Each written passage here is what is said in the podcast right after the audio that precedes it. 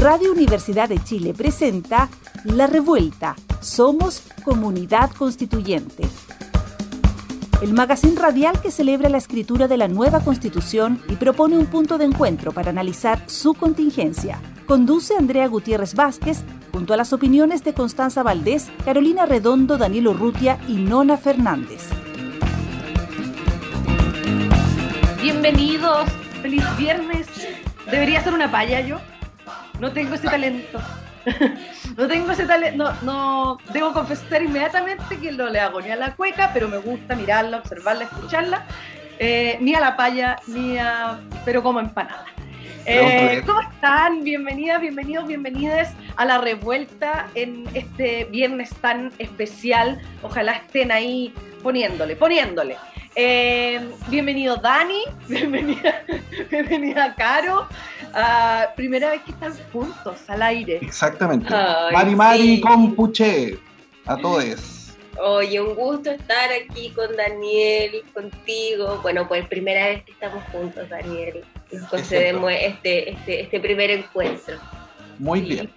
Inauguración. Estamos inaugurando nuestra fonda eh, nuestra fonda de la revuelta va a ser especial este 18. Han cambiado mucho este país.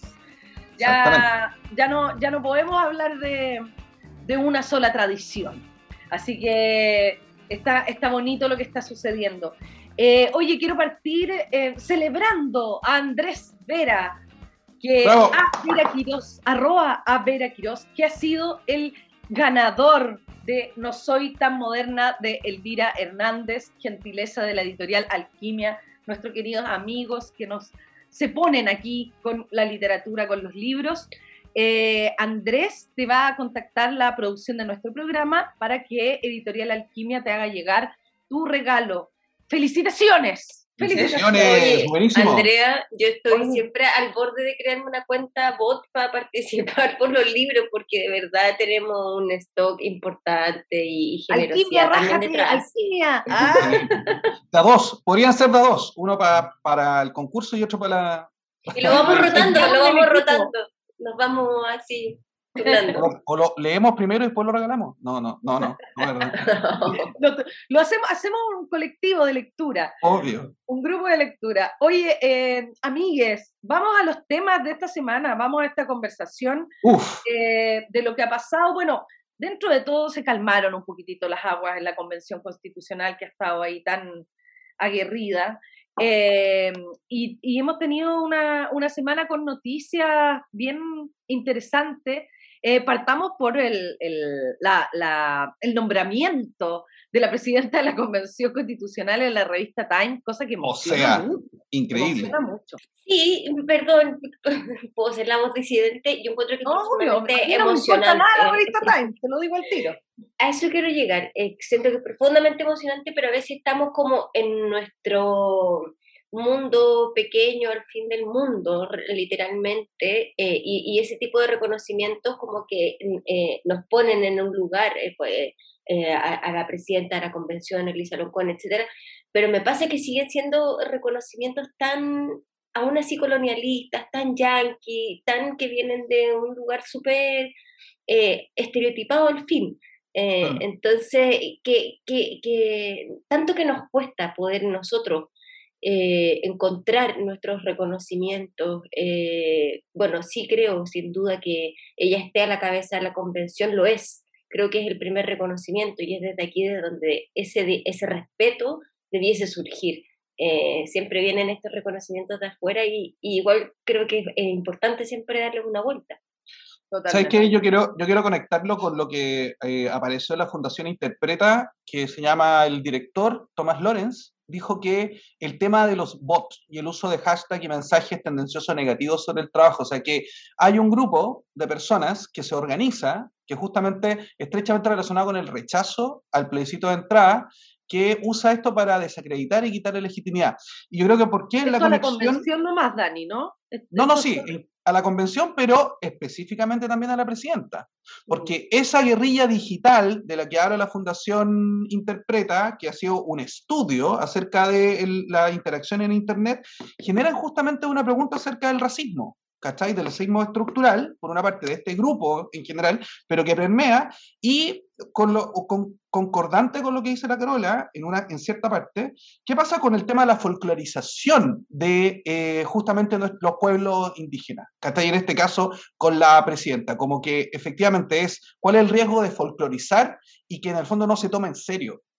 Que existen eh, otros, otros, que hay otras miradas, que hay otras percepciones. Entonces yo creo que es súper importante hacer esa conexión entre este grupo más radicalizado de personas que son racistas directamente y que permea a la sociedad completa, ¿cachai? Por algo. Me parece, me parece súper interesante también lo que, lo que ambos señalan en ese sentido de, de estar atentas y atentos a que el hecho del reconocimiento, sobre todo el internacional, ¿no? que, coincido con la Carol, pasa mucho también con los Oscars, siento como mm. muchas veces son pantallas o disfrazan eh, la verdadera realidad de estos liderazgos, las dificultades, por ejemplo, en torno a la violencia, la violencia digital, ¿cierto? Que hemos tocado tantas veces en, en, el programa porque nos preocupa profundamente y porque este liderazgo no puede significar una, una concesión eh, meramente cosmética a los pueblos originarios, sino que tiene que encarnar la transformación profunda en que nos vinculamos como pueblos, ¿no? Y, eso es, algo que, en lo que tenemos que insistir y tenemos que persistir y no podemos dejar que los espejismos lumínicos nos opaquen o, o nos desvíen, ¿cierto?, de esa atención principal. Bueno, Andrea, y eso mismo conecta también con el tema de lo, lo que se ha votado en relación a la lucha de que se está votando en relación a los pueblos indígenas, de que sea vinculante. Entonces la derecha dice, no, pero ¿cómo nos estamos poniendo, nos van a poner ahora una, como casi una, una, una situación respecto a que los pueblos indígenas pueden decirnos que no a la constitución? bueno, eso es, eso no es folclorización, eso es justamente eh, reconocerles su existencia y su realidad como otra visión. Y es redistribución real de, del poder. ¿no? Eh, oye, y a, propósito también para contextualizar a nuestros, a nuestros radioescuchas eh, de lo que ha ido pasando esta semana, ¿no? Eh, las votaciones que hemos visto en torno al reglamento, partimos la semana con, con una marraqueta crujiente en torno de que la mayoría absoluta del Pleno rechazó los dos tercios como una medida de aprobación de norma. Lo vamos a profundizar harto en la entrevista que tenemos hoy día con nuestra súper brillante constituyente que nos viene a visitar. Pero también lo interesante en esto es que fue solo Vamos por Chile por el momento el que presentó una solicitud de calificación de esa norma. Eh, y por otro lado se votaron otros aspectos, vamos a insistir que es la votación general, porque ahora está todo el mundo trabajando en indicaciones para esta votación general. Se votó reglamento general, se votó ética y convivencia, y esto es muy interesante porque es la prevención y la sanción a la violencia eh, política y a la violencia de género, a los discursos de odio, al negacionismo, que fue una de nuestras palabras en el silabario constituyente, los distintos tipos de discriminación, la probidad, la transparencia, se aprobó también en general el reglamento de participación y consulta indígena, se aprobó la participación popular. Todos estos temas fueron aprobados en general y ahora han estado encerraditos con sus equipos, les constituyentes, revisando las indicaciones que quieren hacer en particular a cada uno eh, de estas votaciones que se realizaron, que va a suceder ya la próxima semana. Ojalá no lleguen en 18 años, para que estén bien concentrados. no, pero que, descansen, por favor, que descansen. Lo más importante, que se recreen y duerman. Y ojo, ojo con eso, ¿ah? porque vamos, vamos, Chile, vamos, vamos por, por Chile, ya está preparando los requerimientos a la Corte Suprema. ¿ah? Así es. Y eso va a ser una situación súper complicada. Claro, Pero, por Daniel, espérame, ¿qué, significa eso? Como, para lo que pasa, que como yo.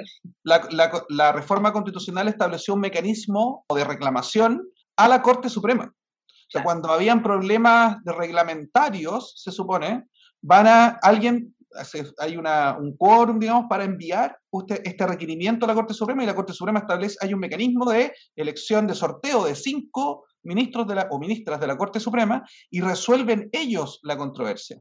Es súper grave por varias razones, digamos, pero hay que tener mucho ojo a esa circunstancia, porque además es primera vez que va a ocurrir. Espérame, eso significa que entonces no vamos a salir tan rápido de esta fase de votación de... Ya, entiendo. Sí, pues porque lo que evidentemente va a pasar, o el requerimiento calcado, o sea que lo dejaron voteando, es que van a reclamar porque no hay, no hay, no se tomó por dos tercios la votación, sino por mayoría. Exacto. Entonces ahí es muy interesante, lo, interesante es lo que dices tú, Caro, ¿ah? que es entender que esta es una conversación que no se ha agotado, que va, va, a durar un buen tiempo, que va a seguir desarrollándose la próxima semana cuando entremos en detalle a revisar cada una de las cosas que se votó ahora en general. Y ahí también es muy eh, interesante como mirar cómo se agrupan, cómo, cómo, cómo se, cuando decimos, mira, los constituyentes están trabajando con su equipo, no pensemos en el constituyente solitario, ¿no? Tenemos que pensar que hay como 12 formas de, grupos organizados, ¿no? Está eh, Vamos por Chile, donde están todos juntos, que son 37 personas, está Pueblo Constituyente, que está recién inaugurado, ¿no? que, era, que son muchas personas que emigraron de la lista del pueblo y formaron esta eh, agrupación Pueblo Constituyente, que son cerca de 19 eh, constituyentes. Está también Pueblos Indígenas, que son 17 escaños, si no me equivoco, Dani. Eh, está el colectivo socialista, y el colectivo socialista tiene una nueva contratación. Somos alguien, ¿no? Sí, se sumó Pato Fernández al colectivo socialista. Y decían que era tan amarillo. Sí. El mismo, el mismo ¿Será, ¿será que, ¿Será que Pato Fernández dejó de ser amarillo o será que el colectivo socialista es bien amarillo? Él es orgullosamente amarillo, lo dice. ¿ah? Nosotros aquí no pues estamos mofándonos de nadie. Su color en Twitter es el amarillo. Sí. Pero si el colectivo socialista se está enrojeciendo, se está enrojeciendo entonces. Está también a pro dignidad, ¿cierto? Donde está el Frente Amplio y los independientes que iban en la lista de ellos, que son 16 personas. Están eh, movimientos sociales constituyentes, que son 12 personas. Perdón, y el eh, Partido Comunista en pro dignidad, ¿no? Está en, no, porque la otra es eh, dignidad Chile Digno. Ahí está el PC. Están separados, están separados, trabajan separados. Está, miren, en la lista de la prueba quedan dos, queda solamente... En la lista del pueblo. Yo quiero participar de esta conversación. Queda Agustín Esquella y Renato Garín. ¿En serio? ¿Cómo, serán esas conversaciones? Eh, no, porque don Agustín ya desahució la convención, pues. Oye, no. Dijo, no, se acaba la convención, dijo. Ya lo dijo. Perdón, yo tengo otra pregunta. Y están yendo en esta, esta semana, que, que, que, fue fundamental. Eh, yo les pregunto a ustedes, porque ustedes me, me insuman. Eh, ¿Fueron 154 o 155? ¿Los que votaron? ¿sí? ¿Rodrigo estuvo presente? No. no. yo no hablo de eso, por si acaso. No, está, el, el Dani se, se, ¿cómo se, llama? se repliega en este tema, así que pero no, Rodrigo no está y también eh, mencionar, Caro, que empezaron a declarar, porque se les citó la PDI, empezaron a declarar ya la, los vicepresidentes de la mesa ampliada, ¿no? Y yo solo quisiera, me, este tema no, no me llama en absoluto a opinar, porque me parece que el Darío Quiroga fue muy certero la semana pasada, ¿no? Estamos hablando de lo que significa la mentira en el mundo de la política, donde se construyen, donde uno construye, intenta construir confianza en los liderazgos, eh, pero me, me, parece tan complejo y entorpecedor el hecho de que, por ejemplo, los integrantes de la mesa ampliada, con el nivel de desgaste, con el nivel de trabajo, me encima ahora tienen que ir a declarar en este asunto, ¿cierto? No, no deja de ser lamentable una y otra vez. Y yo haría una invitación, yo que no soy nadie en esta sociedad más que una ciudadana de 10, hago una invitación a silenciarse, como, como no, como el abogado del señor, todo ese encuentro que... O sea que yo, para mí es una entrevista absolutamente innecesaria. No hagan más daño, no hagan más daño. Pero ¿sabes qué? Perdón, sí, Andrea, creo que hay un solo un punto que a mí me parece importante en torno a todo lo que ha pasado, más que eh, el que uno pueda estar emitiendo juicio, que es lo que, a, lo que tú dices, por favor, silenciemos, ¿no? Eh, a veces no tenemos que decir tanto todo lo que pensamos, no siempre, y, dar y dar y dar y seguir abriendo un hoyo y una herida que es profunda, sin duda, y, y profunda por las confianzas que se rompen. Eh, pero lo que me ha parecido muy interesante es cómo finalmente la ética de uno se ve enfrentada a esto. Eh, el lugar en el que más o menos uno empieza a poder enfrentarse si vamos a hablar de la lógica del empate o no, si efectivamente eh, vamos a tomar una postura de decir es grave lo que está sucediendo, etcétera. Creo que ese debate interno que se haga con, con uno mismo, eh, eh, con, con nuestro círculo. Son planos diferentes, son planos completamente diferentes. Oye, a mí igual me gustaría mencionar en esta articulación política al colectivo de la prueba, que también es bien excéntrico. Ahí está Arboe, Logan, Bessie, Fuad Chaín, Miguel Ángel Boto y Eduardo Castillo. E, ese Oye, Arboe fue, fue por primera vez a la, a la convención. ¿Lo vieron o no? Estuvo una vez increíble. Y eso sería todo lo que vamos a decir del, caballero. Eh, y los independientes por la nueva constitución, que quedan 12, que son los independientes no neutrales, siguen ahí. Y el apruebo Dignidad Chile Digno, lo que decía la, la, Carito, que es el PC y el Frente Regionalista Verde, que ha estado, cierto, más bien plegado a las votaciones de los que hablábamos como eh, los movimientos sociales constituyentes. Entonces ahí son, son 22 en el fondo si se suman esas votaciones que no tienen por qué estar siempre eh, de acuerdo. Entonces, oigan, chiquilles, vamos a revisar, es que yo estoy muy emocionada con este anuario. ¿Qué parece? Por fin. Vamos a nuestra sección. El anuario de la semana. El anuario de esta semana. Oh. Oye, el anuario de esta semana ha sido eh, una protagonista de esta, de esta convención constitucional. ¿ah? Eh, digamos que hablamos de Bárbara Sepúlveda. Bárbara Sepúlveda, que antes de ser constituyente, militante del PC, ¿cierto? Y antes de ser constituyente era directora de ABOFEM, una gran directora de eh, ABOFEM. Em, tiene 36 años, Bárbara. No voy a hacer más comentarios porque no quiero que me digan nada, porque joven, bella, hermosa, inteligente, todo. Eh, tiene el corazón dividido entre Arica y Santiago, es feminista, animalista, vegetariana, abogada constitucionalista, magíster en género y derecho público. Fue directora del Observatorio contra el Acoso Callejero y de la Asociación de Abogadas Feministas, como les decía antes. Es fanática de Star Wars, de. Harry Potter, de Shingeki no Kyojin y arma cubos Rubik para desestresarse. y es fanática po, fanática po gallo. No, yo comparto la pasión eh, por todo casi, pero por Shingeki, oye. Oye, Shingeki no Kyojin. Oye, qué cosa, más buena. Attack of Titans. ¿Qué más podemos decir de Barbarita? Bueno, su apodo, Barbs. Barbs. Barbs, su regalo útil, una batería de celular que nunca se agote. Oh, conozco otra persona que también necesita ese regalo, ¿eh? Andrea Gutiérrez. Por ejemplo. Frase célebre. ¿Quién se abstuvo? Eso es muy importante, ¿ah? Barbarita ha puesto ahí el tema de, de la abstención permanentemente hasta que, hasta que hubo una propuesta de regulación eh, a propósito. Dani. Exactamente. Nombre de mascota. Su gata se llama, atención, Abogata Eduarda Gatti Princess Caroline. Increíble nombre. Por favor, que no se le pierda esa gata. Abogata Eduarda Gatti Princess Caroline, ven. claro, cuando la llama a comer. Cuando... Claro. claro. Bueno, signo zodiacal cáncer, pero no cree nada en el horóscopo. Me sumo a eso. Oye, sí, de hecho no, no, nos, no nos dijeron su ascendente, ¿ah? No, deben verlo. Hay que, hay que ver su hora de nacimiento. Lo que nunca se vio, a la Bárbara dejando pasar un comentario machista. Es verdad. Muy bien. Sueño frustrado, manejar una micro. Este, este, es mi sueño frustrado favorito de, esta, de, lo que ha pasado. jamás hubiese imaginado que alguien soñaba manejar una micro. Manejar una micro. De excentricidades.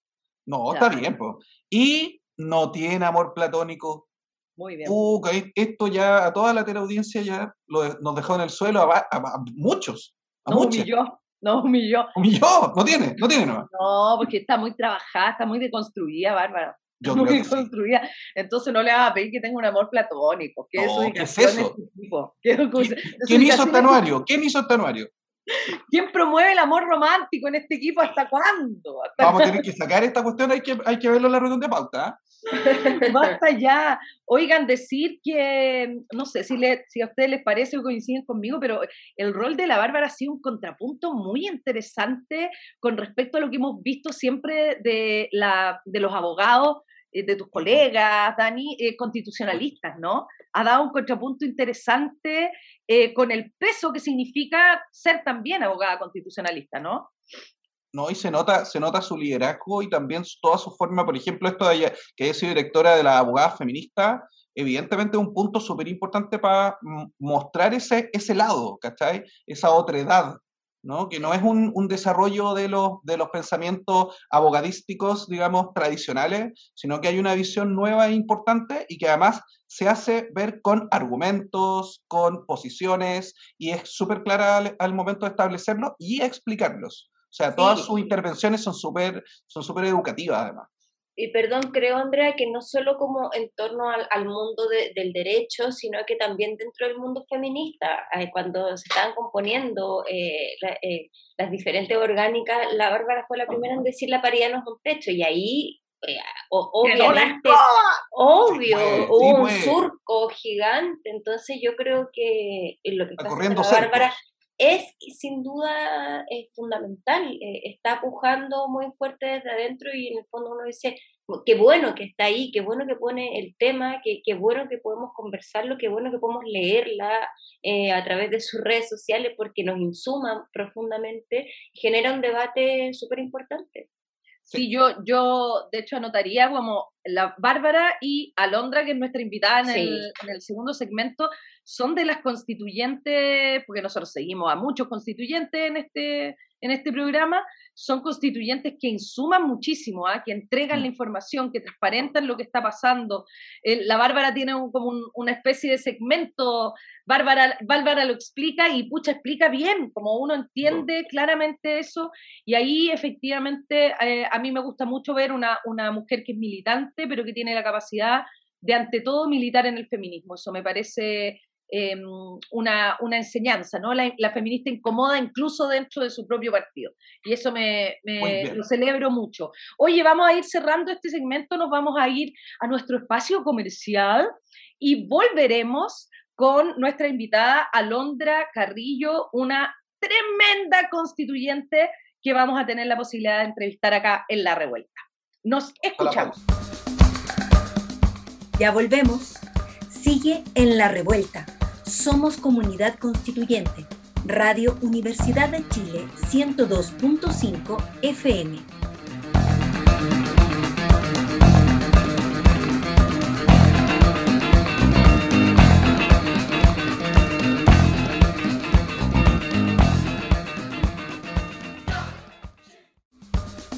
La Revuelta. Espacio para conocer la actualidad sobre el proceso constituyente ya está contigo Andrea Gutiérrez en la conducción. La acompaña Daniel Urrutia y Carolina Redondo. Bueno, ya estamos con nuestra entrevistada que transparentemos, transparentemos que es una constituyente en la que tenemos toda la fe puesta, desde antes, desde antes que naciera ya teníamos fe en ella. Eh, tenemos todas nuestras fichas puestas ahí. Estamos con Alondra Carrillo, que voy a hacer una breve presentación, Alondra, antes de, darte la palabra. Alondra Carrillo tiene 29 años, es psicóloga de la Pontificia Universidad Católica de Chile, eh, vive en la Florida, es una convencional que además se postuló en el Distrito 12, que es el lugar de, desde donde viene, y forma parte y ha sido vocera además de la coordinadora feminista 8M. Eh, he tenido la, suerte y la fortuna de poder compartir con Alondra muchas veces. Alondra, ¿cómo estás? ¿Cómo, cómo te tiene esta convención constitucional, este proceso? Eh, falta de sueño, con poca actividad física, muchas horas frente al computador, viendo indicaciones, pero en general estoy bien, estoy con hartas ganas de ya poder concluir esta etapa del proceso que ha sido tan, reglamentaria, tan árida y poder entrar ya a, este otro momento que yo también espero que que esté plagado de movilización popular, de, de actividad, ¿cierto? De discusión eh, territorial y, así estoy, con ganas de, terminar ya pronto esta parte y, y e hincarle el diente al, a la discusión normativa de fondo. Totalmente. Oye, y, y Alondra, en este, en este contexto, porque tú dices, te, fal, te falta tu mundo, te falta la, la expresión popular, el mundo al que viene, el que representa, ¿cierto? Que sepan que eres parte de, de, la articulación. Nosotros explicamos un poquito al principio del programa cuáles eran los grupos y los equipos, ¿cierto? Políticamente, y tú eres parte de los movimientos sociales constituyentes, ¿no? El, e, ese espacio de, de conversación, de diálogo, que son candidaturas independientes, pero que provienen del mundo social, de las articulaciones y de las organizaciones sociales y territoriales. En ese sentido, ¿cómo tú veías desde fuera esta participación en la convención y cómo ha sido la realidad? ¿Qué, te, ha sorprendido? ¿Qué es lo que se te ha hecho más complejo? ¿Qué, es lo que te ha, te ha hecho más feliz también de este espacio? Bueno, yo creo que cuando, cuando estábamos en el proceso previo, incluso en la campaña, eh, yo no sé si estábamos pensando tanto en la convención como órgano, yo creo que estábamos pensando en el proceso constituyente y constitucional en un sentido con menos paredes, por así decirlo, menos palacio, menos ex congreso y mucho más como debate eh, programático, ¿no? Y, y, ahí estaba centrada nuestra mirada y nuestro propósito, eh, ahí sigue centrada nuestra mirada y nuestro propósito, pero eh, yo creo que también por esta eh, hecho de que ninguna de nosotras viene de la administración política del Estado, ninguna de nosotras ha sido gobierno, ni, no sé, nunca hemos sido diputadas, ni siquiera equipo de diputadas. Eh, toda la dimensión más eh, del quehacer cotidiano, de lo que significa estar en un órgano institucional, ha sido nuevo. Eh, porque en el fondo lo trato de plantear así, como muchas veces se piensa que de algún modo lo que, lo que se construye desde el Estado es como la gran política y lo que se construye desde las organizaciones y las colectivas y los territorios y los barrios es como una micropolítica, pero en mi experiencia ha sido justamente la inversa, ¿no? Como estar metida dentro de la convención ha sido justamente pura micropolítica esa política de la indicación, de la coma, de la norma, de, la, de eh, con quién hablar, en qué momento, con quién tener la reunión, con quién tener la otra reunión, cómo, eh, cómo negociar, ¿no? Eh, planteamientos, cómo yo pienso que debería ir por acá, pero tú piensas que debería ir por allá, y somos un universo delimitado, ¿no? Somos 155 y hay que ponerse de acuerdo entre los 155 también. no entre todos, ¿no? Pero con quienes estamos ahí dentro.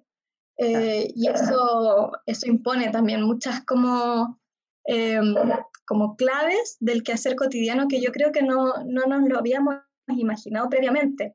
Eh, y en ese sentido, dos cosas. Como uno es, em, no deja de ser impresionante cómo operan eh, las organizaciones que tienen experiencia en esto, ¿no? Los partidos em, políticos, ¿no?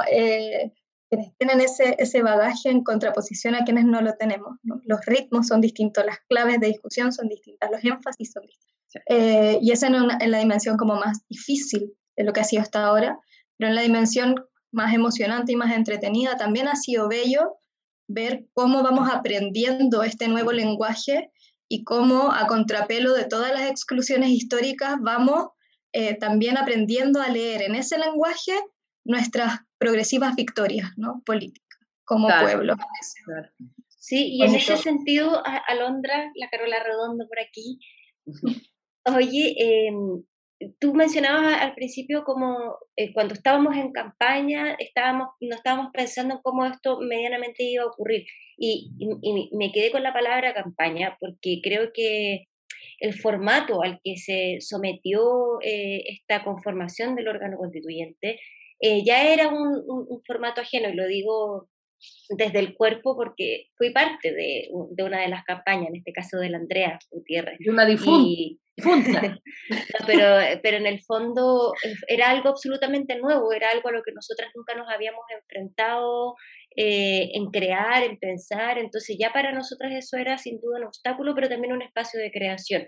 Hoy día también estamos en periodo de campaña, están todas, eh, están todas las personas pensando en, las presidenciales, en las parlamentarias, etcétera, y, eso sin duda, o, es una duda que yo tengo que te quería hacer, eh, debe afectar o no dentro de la convención estos pactos electorales que hay por fuera, cómo permean hacia adentro o cómo sientes tú, cómo los ves. Creo que, que también estar en este espacio por tu parte de la independencia, pero con representación de movimientos sociales, sin duda te, te permite tener una mirada en torno a ese proceso. ¿Cómo lo has visto?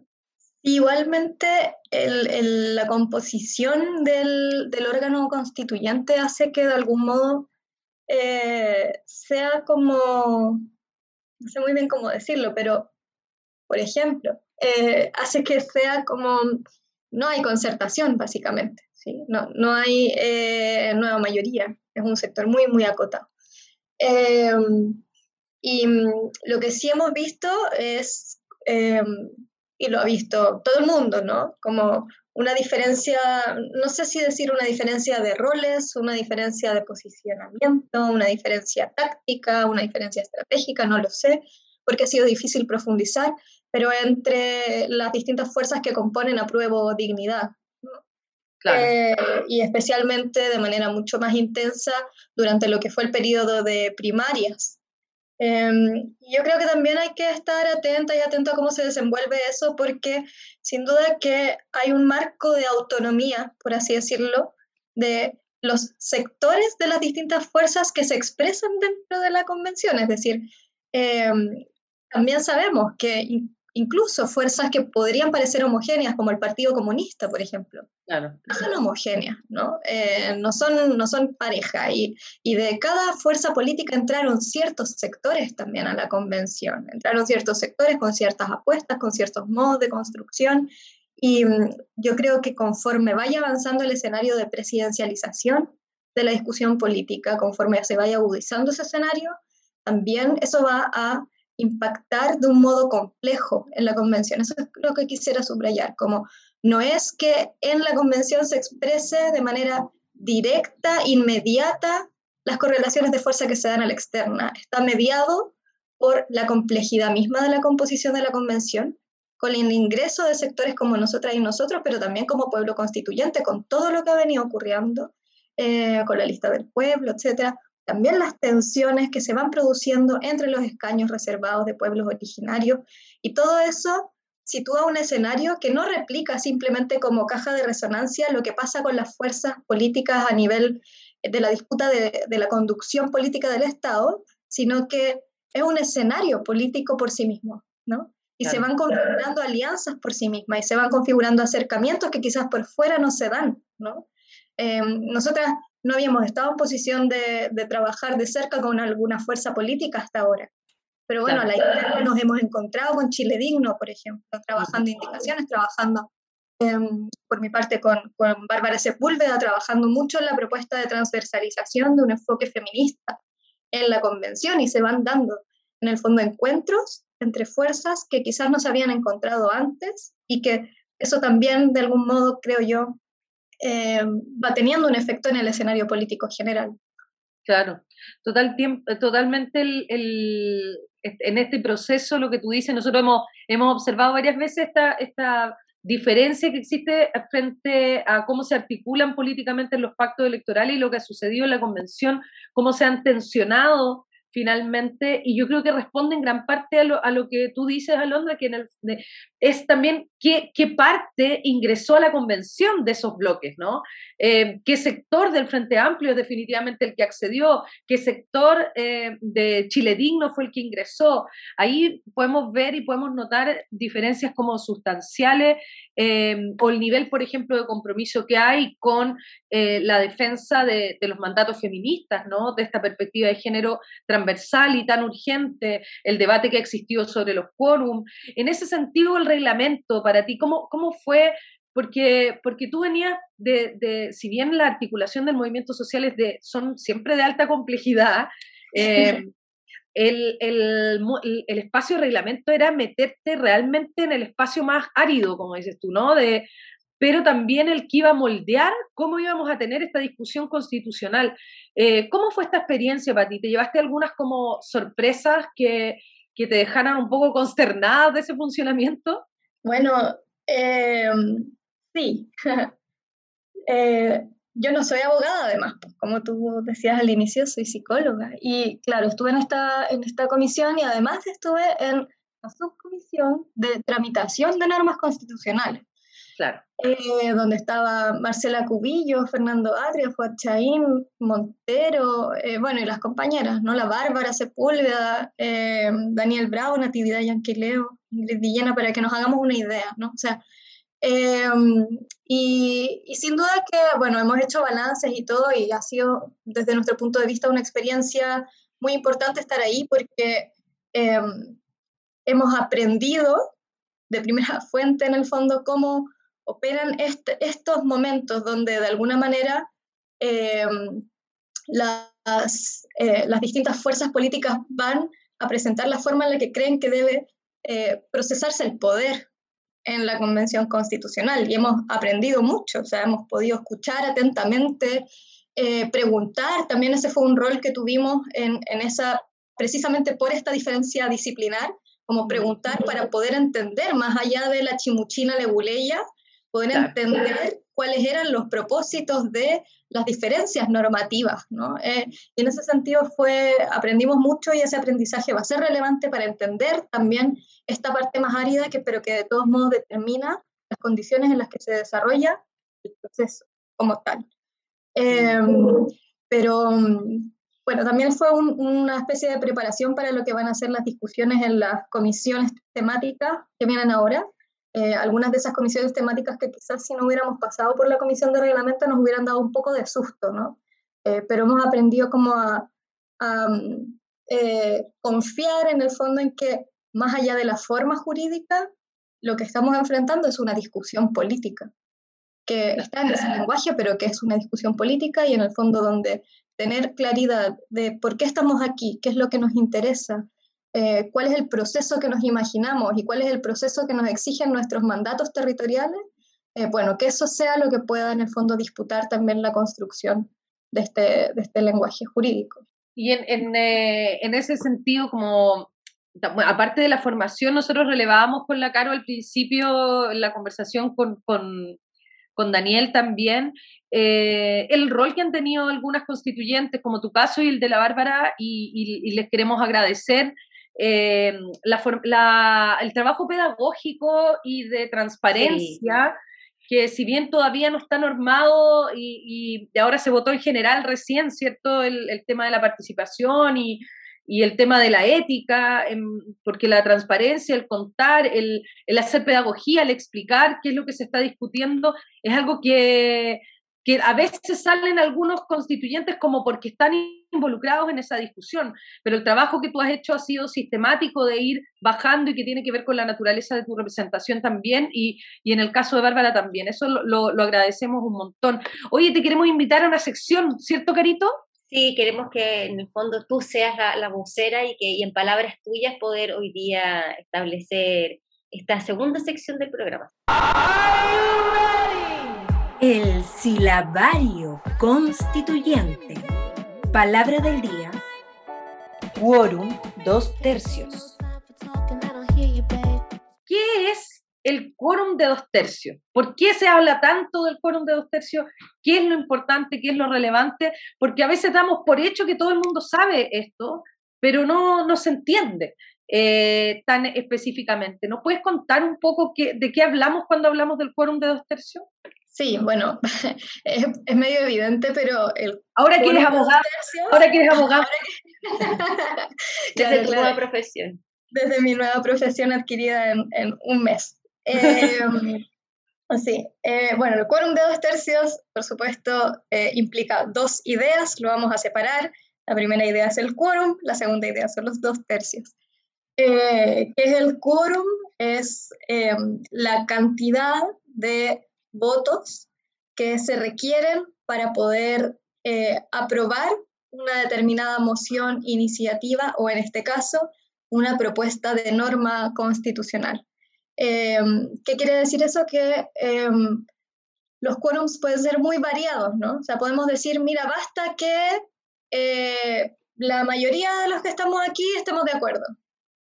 Eh, no, porque esto es más delicado, ¿no? Entonces, eh, no, es necesario que un poco más de la mayoría.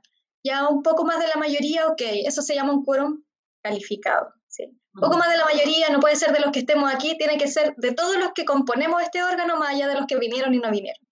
Ah, ya, ese quórum calificado se llama calificado en función del universo. Es decir, no son solo los presentes, son todos. Eh, no, pero ¿sabéis qué? Yo creo que esto es demasiado importante, entonces tiene que ser más todavía. Ya, ok, que, seamos, no sé, tres quintos de los que estamos aquí.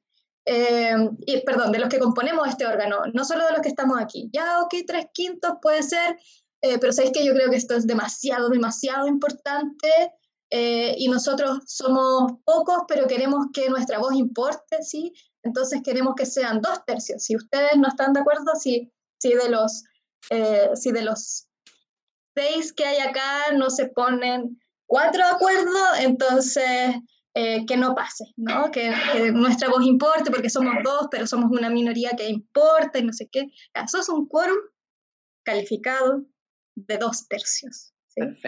El quórum de dos tercios se impuso en la negociación que dio lugar al acuerdo por la paz social y la nueva constitución y está establecido en la Constitución de la República, a través de la reforma constitucional, a través de la ley 20.200, para la votación de las normas constitucionales en la Convención Constitucional.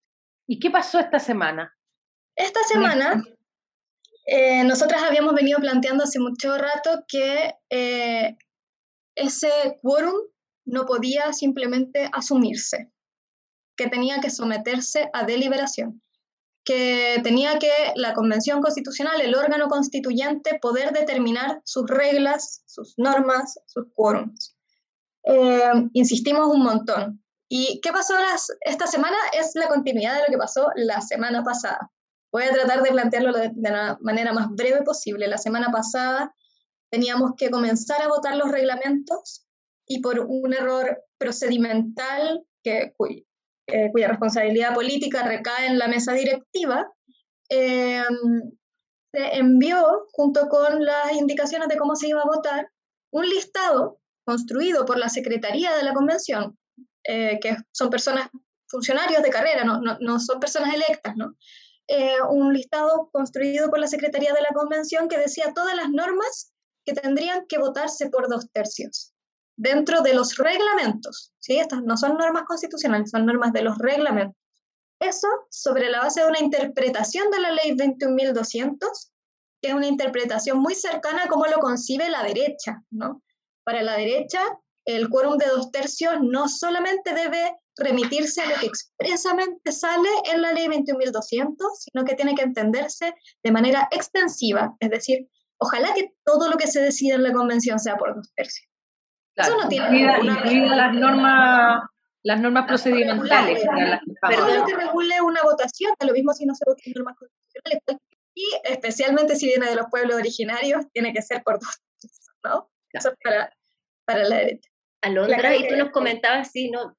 nos comentabas al principio, antes de que, eh, de que estuviéramos al aire, eh, que ustedes van a presentar indicaciones, tú vas a presentar indicaciones, y Cuéntanos un poco, o si es que se puede, cuáles son o cuáles van a ser o tendientes hacia dónde. Bueno, las indicaciones van en, diversas direcciones. Tienen que ver con em, la posibilidad de tener un órgano de coordinación que permita transversalizar una perspectiva feminista en la Convención Constitucional. Tiene que ver con el quórum de dos tercios, pero fundamentalmente con el plebiscito dirimente y su integración en el flujo de tramitación de las normas constitucionales, eh, tiene que ver con eh, las iniciativas eh, populares de norma y sus condiciones formales, de modo de facilitar lo más posible que puedan ser presentadas por los sectores populares estas iniciativas de norma. O sea, son cuestiones que alcanzan muchas materias ¿no? del reglamento, pero que en general se orientan a fortalecer la deliberación democrática, la participación directa de los pueblos y que se permee orgánicamente de una perspectiva feminista, de una perspectiva plurinacional a todo el quehacer de la, de la Convención Constitucional. Oye, eh, Alondra, se, se, nos pasó volando, teníamos muchas ganas, nos aguantamos un poco para que no pareciera que te teníamos barra. Claro, que, que, somos groupies. Porque este, este, es, un, este es un programa súper neutro. Entonces, muy ecuánime. Eh, pero queremos darte las gracias, queremos darte las gracias y creo que hablo por, eh, por muchos y los que no se sienten identificados tienen todo el derecho también eh, a, darte las gracias por el trabajo que has hecho. Sabemos el esfuerzo que significa tener que ponerse a la altura de los debates permanentemente, estar estableciendo la importancia que tienen, estar despejando ¿cierto? Las, las, peleas chicas, las peleas también de trinchera versus este gran mandato que tenemos y no perder ese, ese horizonte. Y eso lo hemos visto permanentemente en tus intervenciones, a través de tu equipo de trabajo, a través de lo riguroso que has sido con recordar el mandato popular que se tiene, así que darte las gracias eh, y decirte también que, mm, claro, eso, a los equipos de los constituyentes, como me dicen acá, que, que son enormes asesores y asesoras que están ahí eh, ayudando a que ese trabajo se realice. Así que desde acá darte las gracias, gracias también por aceptar esta invitación. Carito, cierre usted este segmento. Solamente quería decir también, eh, sumando a esos agradecimientos, Andrea, eh, que también toda la información que tú, que la Bárbara y que las y los distintos constituyentes nos entregan a través de sus redes sociales, también nos insuman a nosotros en un lenguaje que se vuelve mucho más amable. Eh, yo lo digo como eh, tú bien decías. El lenguaje de la revuelta. Claro, pero también la Londra lo decía, yo llegué, no soy, no soy abogada, pero tuve que entender un montón y nosotros desde afuera, o yo por lo menos me siento en ese lugar, todavía estamos en, el entender y en palabras simples y desde la democratización de la información a través de sus redes sociales, eh, este camino también ha sido mucho más amable, así que también quería sumar esos agradecimientos. Muchas gracias, compañeras. Oye, descansa, por favor, en estos días. Sí, sí, sí. La fiesta para dormir. necesitamos. Oye, muchísimas gracias. Vamos eh, a despedir este segmento, vamos a liberar a Londra y seguimos con la revuelta. Muchas gracias, Alondra. Besitos por allá a la convención, a todos menos a esa gente que tú sabes. Ya. Besitos. Chao, chao. Chao. Oye, bueno, se nos va el programa y nosotros nos vamos a ir a a tiki tiki ti, eh, como, como todos. Oye, el, curso de paya. Yo cometí un error. Daniel, Daniel, sálvame porque tengo que arreglar mi, mi error del principio. No dije la frase ganadora que... La decimos al tiranga. Que acertó nuestro querido amigo Andrés Vera. La siguiente. Que la convención esté al servicio de las necesidades y anhelos populares. No nos dejaremos amedrentar las mujeres hemos venido a transformar todo lo que nos dijeron que era imposible. Yanis Meneses. Excelente frase, Yanis. Y esta semana tenemos un libro que queremos mucho, porque una integrante de esta compañía que escribió este libro es el alma de este programa. Rita Porcelana. nuestra, nuestra Valeria Aguilar, eh, que es parte de la compañía Teatro Perro Muerto y que escribieron el libro de su obra Pinochet, la obra censurada en dictadura.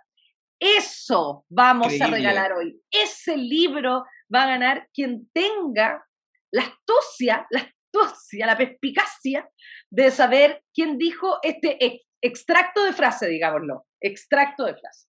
Sí, la frase es la siguiente. Creo que no corresponde ese comentario porque estamos trabajando la normativa y no contenidos. Ustedes una paradita de carro. Sí, una pues, auditores y auditoras de la revuelta, pero también seguidores y seguidoras de la convención sabrán quién dijo esta frase sabrán a quién están retando también. Díganos quién dijo la frase y a quién retaba el que dijo la frase. Oiga, eh, bueno, nos vamos, nos vamos de este programa. Quiero de nuevo recordarles que vean Epistolaria de la Memoria en el Museo de la Memoria de la Red de Actrices Chilenas y recordarles también que va a haber una exposición de monstruos mayores eh, en el marco del Festival Santiago Off, donde están también nuestros contadores auditores parte de este programa. Así que esas recomendaciones les dejamos. Radio Universidad de Chile presentó La Revuelta. Somos Comunidad Constituyente. el magazine radial que celebra la escritura de la nueva constitución y propone un punto de encuentro para analizar su contingencia.